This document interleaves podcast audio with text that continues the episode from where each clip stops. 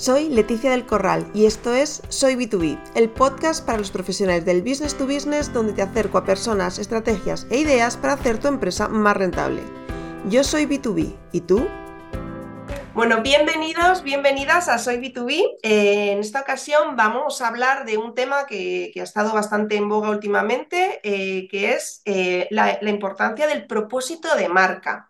Yo es un tema que, descubrí hace relativamente pocos, así que entendía lo que era el propósito de marca desde un punto de vista branding, pero hace eh, pues un par de meses cayó en mis manos un libro que habla de cómo el propósito de marca se puede usar también para la parte más de ventas y comercial y desde entonces pues estoy en este rabbit hole ¿no? de, propósito de marca y, bueno, para hablar de este tema, eh, pues eh, quería traer pues, a una auténtica experta, probablemente la primera persona que me empezó a mí a hablar de propósito de marca ya hace varios años, que es eh, Raquel Núñez López, la otra mitad de Pixie Thing, que ya hemos tenido el placer de tenerlas aquí para hablarnos de marca.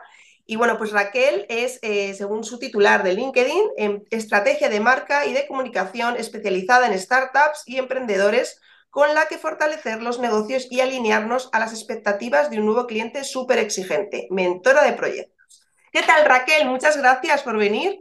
Gracias a ti por invitarme. Eh, vamos a echar en falta a Paloma, a la media mitad, que va a ser es la parte elocuente, pero bueno, eh, te agradezco mucho que hayas pensado otra vez en nosotras, mm, en, mí como parte de Pixiting. Cuéntanos, ¿qué hacéis en Pixiting? Tema peliagudo.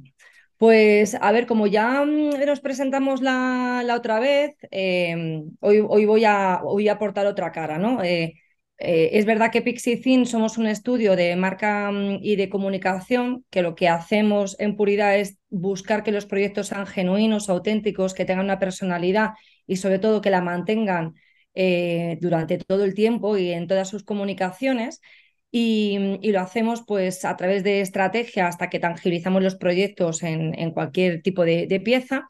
Pero mm, eh, a, a nosotras nos gusta, o a mí me gusta pensar últimamente más supongo que por, cómo se está dando este último año, que lo que hacemos realmente es conectar con, con las personas, que no quiero sonar con esto buenista, pero es con tu experiencia y con tu conocimiento conectar con, con las personas que están detrás de los proyectos para realmente entender cuál es la esencia de lo que quieren convertir, transformar, pulir y, ser capaces luego de acompañarles en el medio largo plazo, estemos presentes o no, pero que el proyecto tenga esa viabilidad. Con lo cual, quiero que, nuestro trabajo consiste en conectar con las personas lo que son y lo que quieren ser.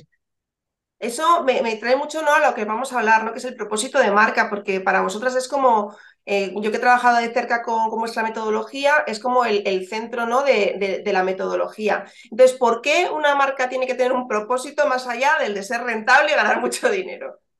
Bueno, em, efectivamente para nosotros el propósito es una cosa consustancial, viene a ser un poco el para qué, para qué existen las marcas. Em, antes quería dejar claro que cuando hablamos del propósito, el para qué, la razón profunda, el, el qué mueve el proyecto, esto no quiere decir que las empresas no tengan que ser rentables, es decir, no son ONGs, esto que quede clarísimo.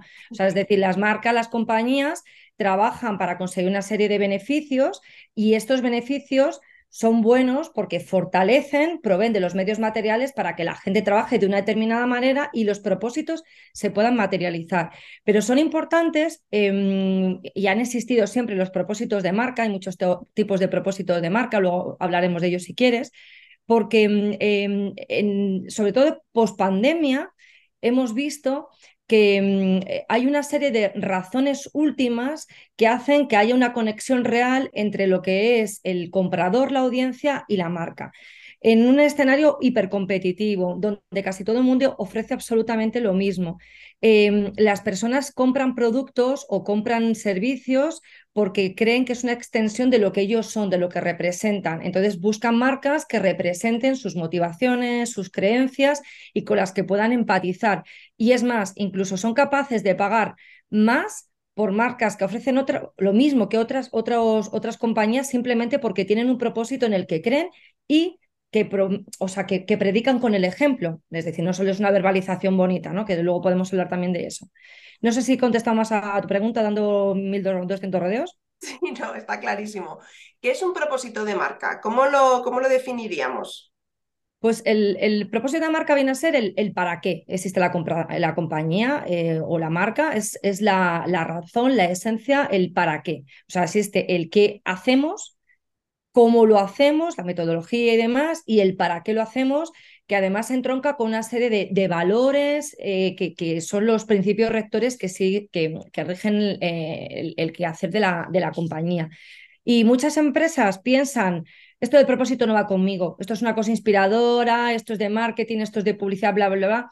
Y realmente el, el propósito de marca real, que tiene que estar, sobre todo en, la época actual, tiene que estar basado en el story doing, no en el storytelling, es decir, lo que digo lo, lo, hago y lo demuestro de muchas maneras, tiene que permear toda la empresa para que sea un propósito de marca. Es decir, este para qué tiene que notarse desde la concepción de, mm, cómo organizo mi empresa, cuáles son las herramientas, cuál es el material de oficina. Es decir, tengo que tomar una serie de razones muy conscientes y esto va a redundar además en una serie de beneficios económicos. De hecho, casi todas las empresas que han apostado por el propósito de marca pequeñas y grandes, o sea, no solo las grandes, una pequeña empresa, eh, han obtenido beneficios del 60% simplemente por, por, cambiar la concepción y permear todo el negocio con, con esta filosofía, ¿no? De hacemos esto para generar un impacto positivo en la sociedad y en las personas. sí, de hecho, eh, en, eso, en, las investigaciones que estoy, yo estoy haciendo más en la parte comercial hablan justamente de, de eso, ¿no? de que en, la, eh, un departamento de ventas de una empresa con un propósito claro, con un, que, busca el impacto eh, en, los clientes, eh, tiene mayor probabilidad de, pues de primero, de, fidelizar a, los mejores vendedores, de que vendan más, de que entiendan mejor a los clientes y de que realmente la empresa empiece a ser customer céntrica, ¿no? centrada en el cliente, porque si no, realmente no, eso es muy complicado. Entonces, al final, lo que entendemos es que ese propósito no solamente tiene que ser una frase bonita, sino que tiene que ser como una estrella, una, un guía, ¿no? Un, foco donde todo lo que se hace en, la empresa eh, tiene que pasar por ese tamiz de esto es coherente con nuestro propósito o no. Y todo lo que no sea coherente tiene, tiene que salir, ¿no? ¿Cómo, cómo es la metodología eh, mm, para conseguir este, este propósito de marca? Porque claro, si, si es algo que ellos están haciendo, eh, a veces no es tan fácil verlo, ¿no? O, ver qué cohesiona, ¿no? Todo, todo, lo que, todo lo que se hace dentro de una empresa. Es que esto es complejo, pero se pueden seguir una, una, serie de pasos, pero en realidad es casi como un diálogo interno que debe tener la compañía. Tiene que hacerse un montón de preguntas y escuchar muchas respuestas. Em, hay como dos fases, una basada en, primero, la, la, concepción o la definición del propósito y otra la que es la verbalización. En la definición del propósito, pues hay que pasar por muchos pasos, desde preguntar, em, eh, ¿qué, ¿qué propósito queremos abanderar? Pero y que tenga sentido con nosotros. Por ejemplo, yo qué sé, imagínate chupachus abanderando la causa de, yo qué sé, el cambio energético. No tiene sentido, es decir, hay que buscar un propósito que entronque con lo que nosotros somos. Antes ya decía que el propósito mm, no tiene que ser siempre grande, universal, no todo tiene que ser salvar la humanidad, eh, generar impacto medioambiental, la equidad, no todo. Puede ser simplemente eh, favorecer el comercio local, eso es un propósito. La importancia del propósito es que sea coherente para que sea creíble y haya gente que empatice. Un propósito puede ser, queremos ser los mejores en nuestra categoría, pero seguramente ese propósito tenga menos capacidad de empatizar con el cliente final y que, y que consideren que, son, que somos, la marca es una extensión de ellos mismos. Con lo cual hay que hacerse las preguntas. ¿Qué, tiene sentido con mi negocio? ¿Qué puedo defender? ¿Qué, encaje un poco con mi filosofía, con lo que ofrezco, con lo que somos? Luego también hay que pensar a quién vamos a impactar con este propósito, pero no solo en el medio largo plazo y de largo recorrido, sino a mis propios empleados. Imagina que elegimos un propósito de marca que implica eh, despedir gente o un montón de la plantilla se queda fuera. O sea, hay que pensar también a quién vamos a impactar, empezando por el círculo más pequeño. Y eso es muy importante porque es un beneficio inmediato del propósito de marca. Un buen propósito de marca genera orgullo de pertenencia si hay orgullo de pertenencia, los empleados trabajan a una, o sea, todos estamos remando en la misma dirección porque creemos en lo que hace la compañía. Luego también, perdón, es muy interesante pensar en, porque esto se le olvida a mucha gente, em, tenemos eh, trapos sucios, es decir, estamos en el momento adecuado a nivel de compañía o tenemos algún escándalo que nos persigue por el que este propósito que lanzamos no va a ser creíble, con lo cual también conozcámonos como empresa, tenemos una historia, todos tenemos una historia, las personas físicas y jurídicas, todos, y, seamos un poco conscientes de también si estamos en el momento adecuado para lanzar un propósito, porque es muy fácil perder la reputación con lo que cuesta ganarla. Eh, luego también tienes que pensar el grado de compromiso. En el propósito no todo es activismo, vamos a lo máximo. No, hay también em, eh, espacios grises, incluso muy blancos, donde buscas el anonimato, pero tienes una fundación, pones dinero para determinadas causas, pero tienes un, segundo plano muy cómodo que también bueno, te, te protege. Y luego también tienes que identificar eh, los riesgos, incluso económicos, de elegir un, propósito, porque un, propósito, al final, como es una bandera a la que te vas a vincular, pues implica X, a todo mundo no le va a gustar. Accionistas, clientes y predicar con el ejemplo, creo que es muy importante. Y por último, escuchar eh, internamente lo que tiene la gente que decide ese propósito tus empleados, eh, tus directivos, tus partners. Es importante escuchar para luego ajustar. Y ya una vez que te has hecho esta reflexión, pues sería verbalizarlo con el, story, con el storytelling, que bueno, no me voy a meter aquí a hablar del círculo dorado, porque todo el mundo seguramente que es B2B sabrá perfectamente de lo que está hablando, del círculo dorado, pero ¿cómo verbalizo esto desde el hacemos esto para, cómo, ofreciendo esto? Te lo he ultra resumido, lo siento.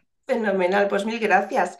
Eh, yo cuando entré por primera vez en contacto con este concepto, eh, el primer así mm, rebustillo que me vino fue como estos B2C, estos las típicas moñadas que hacen los de B2C para, eh, ¿sabes? Es Happy Wall y el unicornio, pero esto en un tema industrial no, no, tu tía y, cada vez estoy más convencida de que es absolutamente necesario. Em, ¿Cómo lo ves tú esto en, B2B? Eh, ¿Ves alguna diferencia frente a una empresa que, que vaya consumidor final? ¿Cómo lo trabajáis?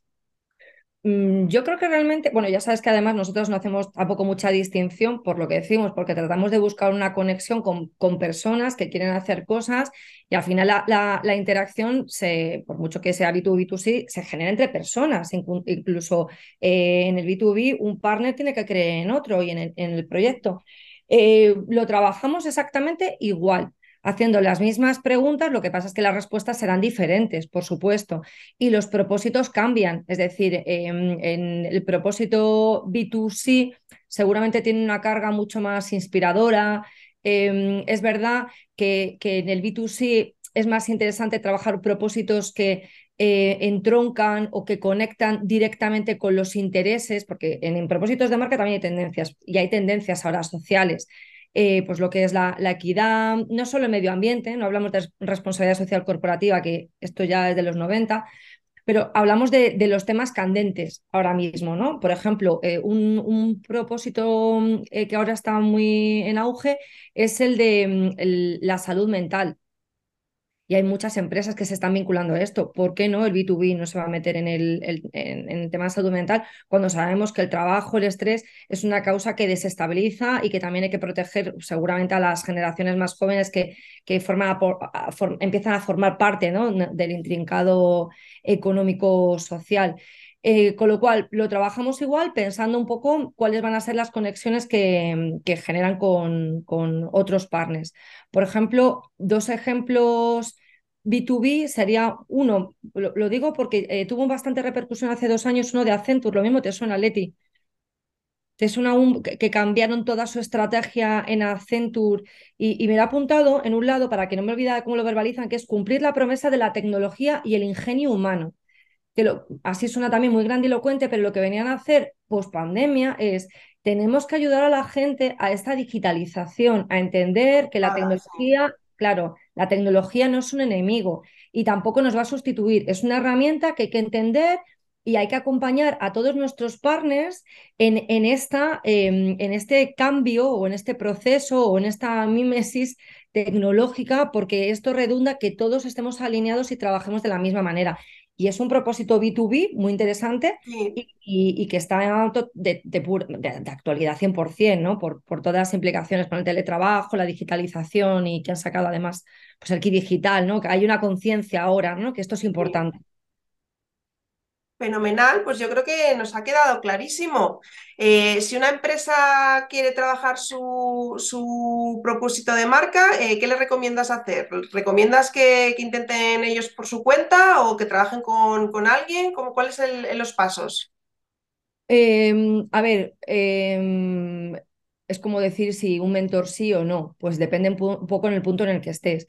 Yo creo que el primer paso es estar convencido de que no te estás subiendo al carro de la moda sino que estás convencido mm, casi a nivel personal, que tú quieres trabajar de la mejor manera posible y que, todos queremos trabajar cómodos y ganar dinero con lo que hacemos y con lo que nos gusta hacer, pero que generamos un impacto positivo, o sea, que, que te sientas un poco orgulloso de tu proyecto, pero que pienses si realmente estás en ese momento eh, para que sea coherente, para que sea auténtico y que intentes primero hablar internamente de esto.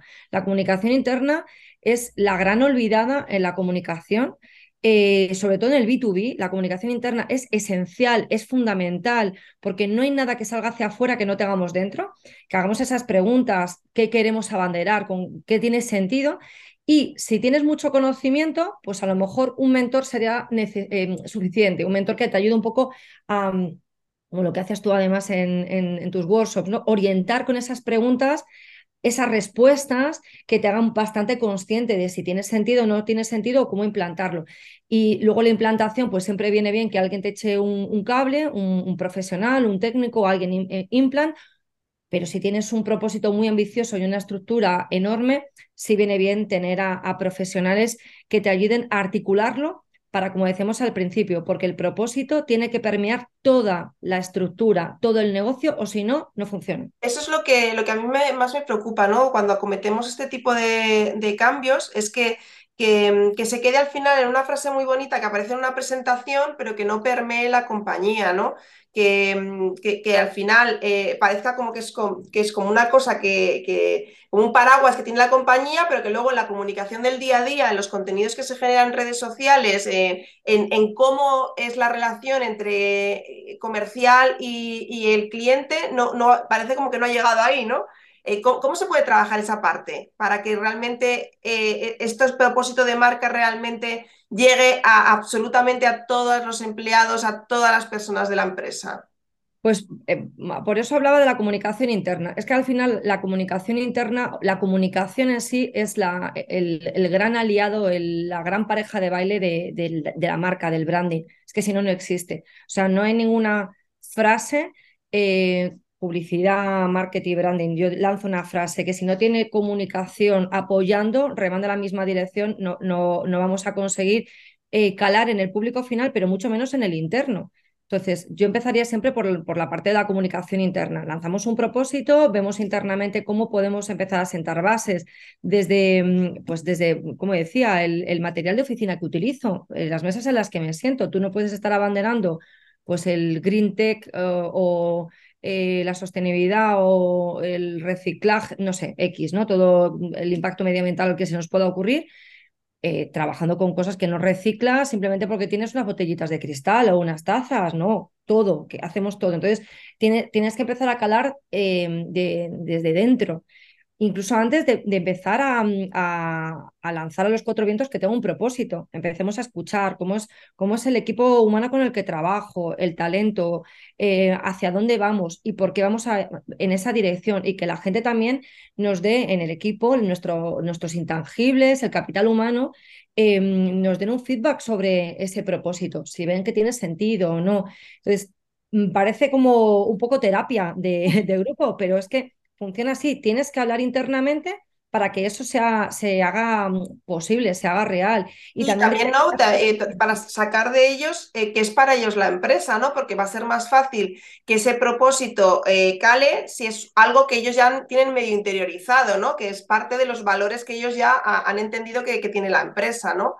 Que si sí. buscamos un propósito totalmente alejado de, de, cómo se ven ellos a sí mismos. Efectivamente, sobre todo porque tiene que ser creíble también dentro de la empresa. Eh, si te abanderas ciertas cosas, dice, pero si hacemos justo lo contrario, si en Navidad mira lo que pasa, Funalito, es decir, tienes que conseguir que el orgullo de pertenencia sea real, no sea algo impostado, por lo que decíamos, porque entonces todo el mundo va a remar en la misma dirección. Todo el mundo va a poner su energía, su conocimiento, pero también su implicación para que el proyecto salga adelante porque saben que el fin último es mayor que la propia empresa y que ellos mismos. Y bueno, pues a todos nos gusta eh, sentirnos orgullosos ¿no? de lo, de lo que hacemos. Sentir que estamos haciendo algo que tiene un impacto, que no solamente vamos a trabajar de 8 a 8, sino que, que, realmente hay un, hay un impacto en el trabajo que realizamos en, en la vida de otras personas. Pues mil gracias Raquel, como siempre un placer enorme trabajar contigo. La última pregunta que hacemos siempre, que a ti ya te la vamos a hacer dos veces, que es la de, ¿cuál es tu principal... la respuesta? La misma, ¿no?